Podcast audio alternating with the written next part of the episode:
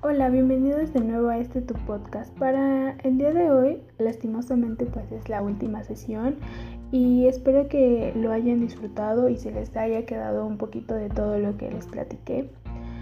Ah, para esta última parte, la verdad es que me gustaría darles algunos consejos o pasos que tienen que seguir para generar el hábito de la lectura. Pero primero que nada me gustaría contarte un poquito de los beneficios que te da. Estimula el intercambio de información y conocimiento, estimula la percepción, estimula la concentración y estimula la empatía. Era un poquito de lo que yo te decía a partir de que realmente aunque no, no, no lo notes en un principio o así, a lo largo de tu vida después de empezar a leer, siento que al menos a mí, por ejemplo, me cambió la percepción de algo y ahora incluso puedo manejar mucho mejor la imaginación y siento que puedo tener como más ideas o más creatividad también en algunas otras cosas pues porque llevas diferentes procesos mentales. Y bueno para generar los hábitos primero que nada me parece que debes establecer un horario de lectura. Esto porque por ejemplo hay muchas personas que lo hacen no sé antes de, dormir, de camino a la escuela o al trabajo o después de tus actividades cotidianas. Eh, siempre busca, o al menos yo siempre busco un, un horario donde realmente no, no tenga como nada que hacer, dejo como un horario libre o trato de hacerlo porque la verdad es que a veces me pico demasiado con un libro y siento que ya como que mm, no fluyo con lo demás. Y entonces literalmente es como que si me siento demasiado, eh, demasiado en un libro pues como que dejo de lado ciertas cosas. Y digo, yo he caído en esto, pero sinceramente creo que el establecer un horario está perfecto porque ya también lo haces parte de tu rutina diaria eh, lo que te mencionaba de elegir un libro que te motive, ¿no? Lee un tema, empieza con un tema, busca un libro corto sobre ese tema y empieza. Adelante, sigue, sigue. Mm, dedica el tiempo que sea. Regularmente te, te dicen, ¿no? Como que 20 minutos al día o algo así, pero no, mm, no necesitas necesariamente hacer eso como de 20 minutos exactamente. Comienza de poquito, ¿no? Establece mm, metas que sean fáciles de alcanzar. Por ejemplo, no importa, no importa que leas solo dos minutos. Todo eso va sirviendo porque tú entonces de a poquito vas como que una tras otra, tras otra, tras otro y eso va haciendo como que te piques en el libro, que vayas de a poquito, que te vaya interesando y vayas queriendo más. También monitorea tu avance. Establece, ya te lo, te lo mencioné, ¿no? Establece metas que te sean fáciles de alcanzar. Y, y puedes, por ejemplo, generar, no sé, alguna plantilla donde pongas la cantidad de minutos que leíste y los minutos que estás dispuesto a leer la siguiente semana. Siento que eso sirve mucho. Y bueno, antes que nada recuerda que leer no es un deber, sino un momento para disfrutar. Tómalo así. Y, y por ejemplo, también recuerda que eso ayuda a que, no sé, te aleje de ciertas cosas y también de una a otras y que puedas mejorar ciertas cosas en tu vida. La verdad es que yo en un principio, y, lo mencioné, a mí se me hacía aburrido y yo no creía que fuera eh, como que yo solo lo veía como que las personas que leían pues era un hobby o algo así.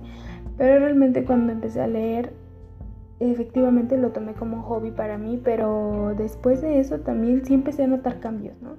Cambios en la lluvia de ideas que venía a mi cabeza, la imaginación, cómo ya empezaba a interpretar otras cosas, era más observativa, o sea, yo siento que sí cambié mucho. También recuerda pues alejarte de cualquier distracción mientras lees, o sea, concéntrate solamente en eso, los minutos que tú quieras, los minutos que tú tengas preparados. Eh, cambia el libro si te parece aburrido. O sea, no te preocupes si dices, ay, voy a tener que dejar este libro y ya no cumplí con esto de empezar. No, adelante, puedes cambiarlo. Tú solo busca algo que te entretenga y si te das cuenta que eso no te está entreteniendo lo suficiente, que no te está llamando la atención, pues cambia de libro. Eh, tampoco te preocupes por la velocidad, ¿no? No te preocupes si de momento dices, ay, ya llevo dos meses y no he acabado un libro, no te preocupes. Es a lo que te decía de monitorear tu tiempo. Tú puedes, tú continúa. Mm, disfruta tu momento. Realmente siento que tienes que buscar, o en lo personal yo busco como momentos de paz.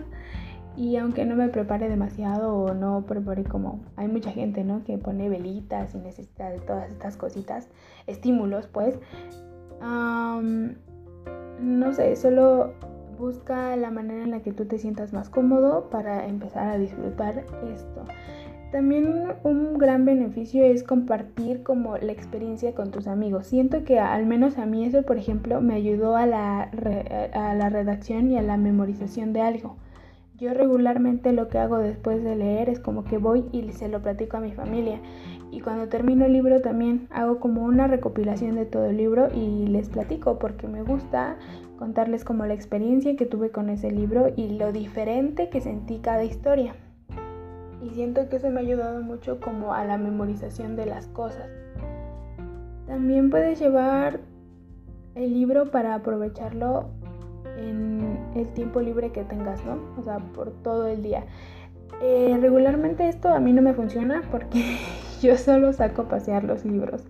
Mm, como te digo, yo realmente siento que me meto demasiado en los libros y ya no pongo atención en nada. Y entonces por eso yo me busco una hora libre, pero sí, ciertamente hay mucha gente a la que le ayuda a aprovechar el tiempo del día, ¿no? Llevárselo y si tienen una hora libre o así, leerlo. Regularmente yo soy muy quisquillosa, entonces no puedo porque aparte de que tengo miedo que todo el tiempo se estropee el libro, eh, si me concentro demasiado en el libro ya no pongo atención a nada del día y estoy como pensando solamente en el libro, lo que va a pasar, imaginando cosas, haciendo como complots mentales.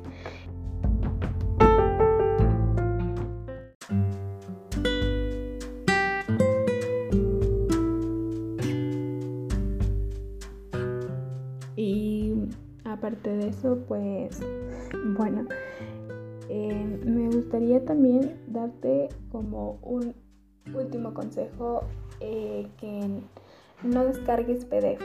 O sea, si vas a empezar o ya estás con esto, entiendo que a lo mejor es como una herramienta más fácil, ¿no? Pero sí te recomiendo un libro físico. Em, primero que nada porque sinceramente siento que muchos autores lo han mencionado y han dicho, ¿sabes qué? Es que recibo cierta remuneración por cada libro vendido, ¿no?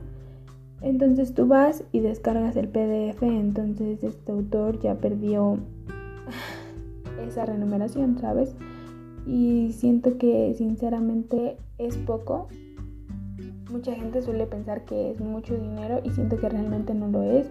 Muchos han mencionado esta parte en la que mm, ciertamente no lo es, ¿no? O sea, porque depende de la editorial que te esté, pues sí, patrocinando de alguna forma y que esté publicando tus libros depende de cada editorial y obviamente es como cierto gasto y ellos te dicen como de que solo voy a sacar mil copias y se venden adelante y te voy a dar, no sé, obviamente ellos tienen que ganarle, pero también tienen que darle algo al autor, pero lo que le dan ciertamente pues no, no es suficiente como para su trabajo, ¿no?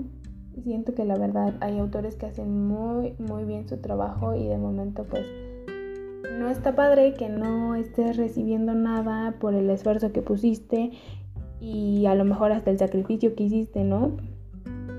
Entonces, este, realmente como que venir y hacerlo así de a gratis y descargar las cosas, pues no me parece.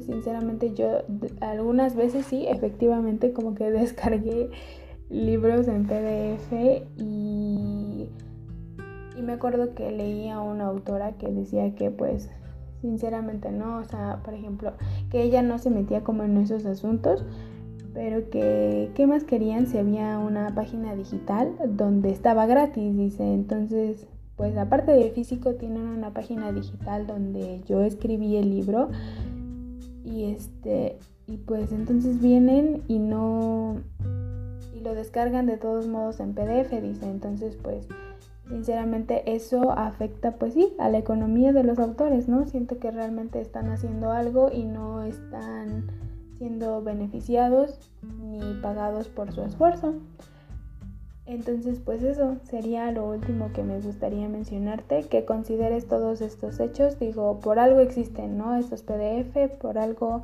están ahí, pero sinceramente creo que es como una ayuda a los, a los autores el hecho de poder comprar un libro en físico. Digo, no, no te estoy diciendo que es obligatorio y que si, eh, tienes que hacerlo, ¿no? Obviamente es decisión de cada uno, pero sí te lo menciono pues porque obviamente para mí es algo importante porque yo lo entendí hace poquito, ¿no?